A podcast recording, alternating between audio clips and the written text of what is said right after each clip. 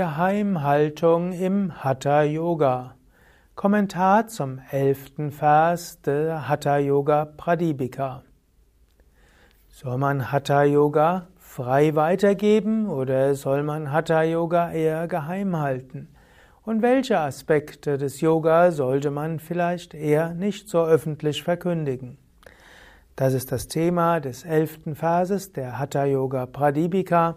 Mein Name Sukadev von www.yoga-vidya.de Svatmarama schreibt Hatha Vidya Param Gopya Yoginag Siddhim Ikchata Bhavet Viryavati Gupta Nirviryatu Prakashita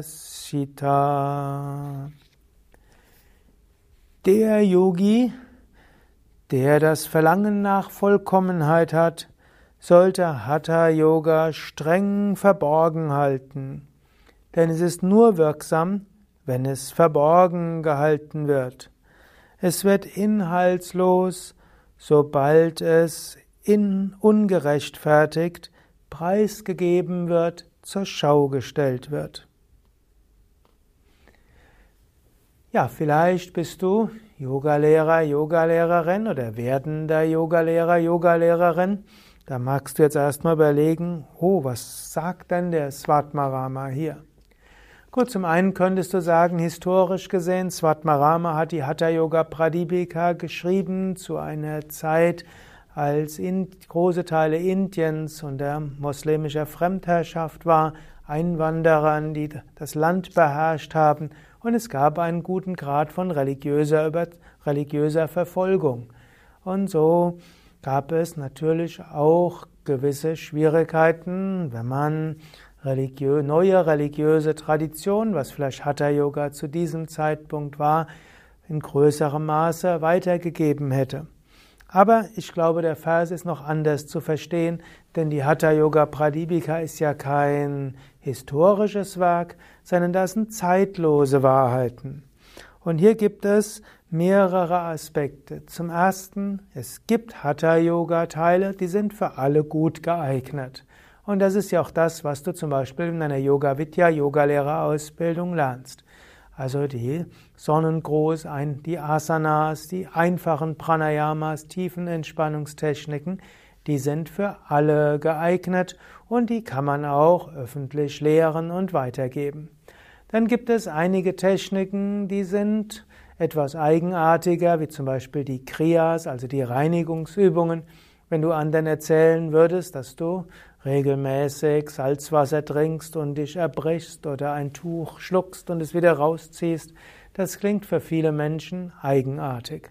Also klüger von diesen Techniken zunächst einmal nicht zu sprechen.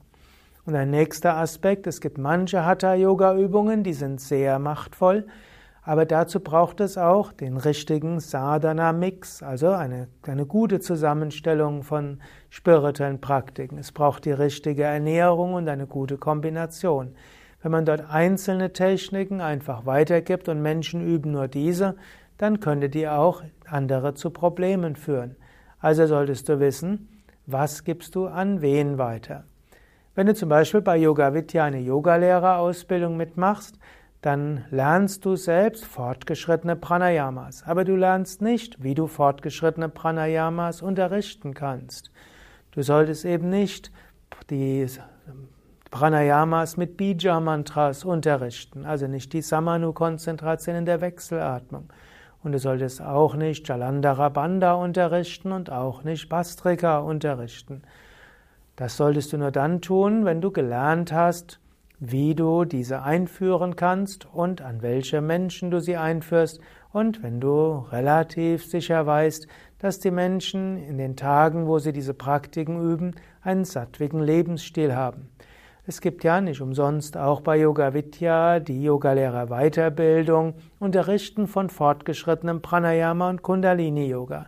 Wenn du also willst, auch die fortgeschrittenen Techniken weiterzugeben, dann solltest du diese Weiterbildung mitmachen. Dann wirst du merken, der Adressatenkreis wird nicht so groß sein. Aber die, die es üben, die haben sehr viel davon. Du selbst aber kannst es üben, denn du bekommst ja auch die Informationen, wann du welche Übungen üben kannst und welche Voraussetzungen da sind. Also gute Gründe für eine gewisse Geheimhaltung könnte religiöse Verfolgung sein, es könnte sein, dass bestimmte Praktiken für andere eigenartig klingen und manche Praktiken sind nicht für alle geeignet. Und es gibt noch einen vierten Grund, weshalb es gut sein kann, bestimmte Praktiken für dich zu behalten, nämlich um zu verhindern, dass du prahlst.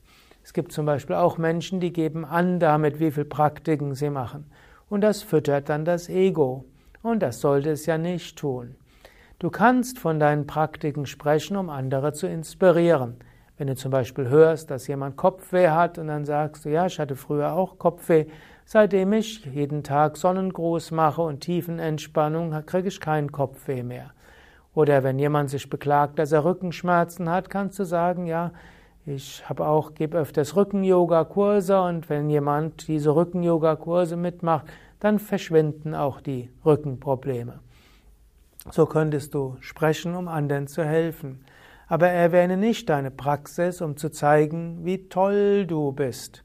Ich habe es auch schon mitbekommen, dass, dass jemand immer wieder, wenn jemand anders erzählt hat, was er praktiziert hat, dass der dann gesagt, ich, ich habe sehr viel mehr. Also jemand gesagt hat, oh, ich krieg's gerade hin, dass ich jetzt jeden Tag zehn Minuten Pranayama über, sagt er, das ist gar nichts, ich übe jeden Tag eine halbe Stunde.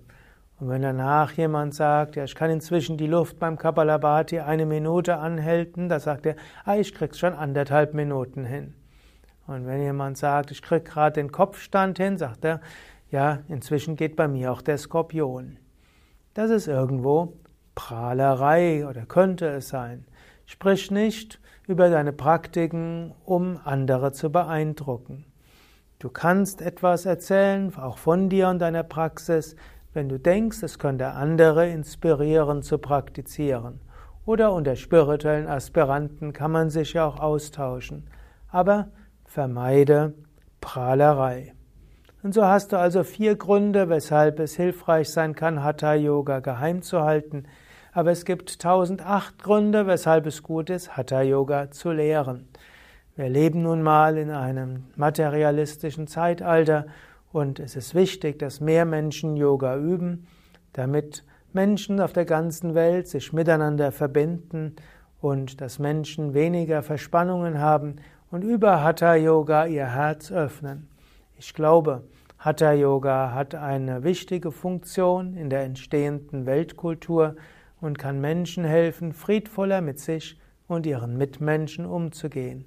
Und Hatha Yoga kann eben auch zu einem kollektiven spirituellen Erwecken führen.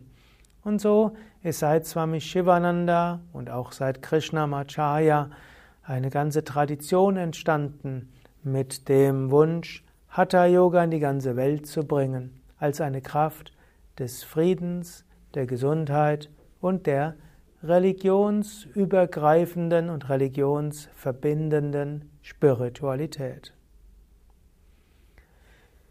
Ja, beim nächsten Mal geht's dann weiter. Dann spricht Svatmarama, wie der Raum beschaffen sein soll, wo man Hatha Yoga übt. Da wird's auch nochmal ganz interessant.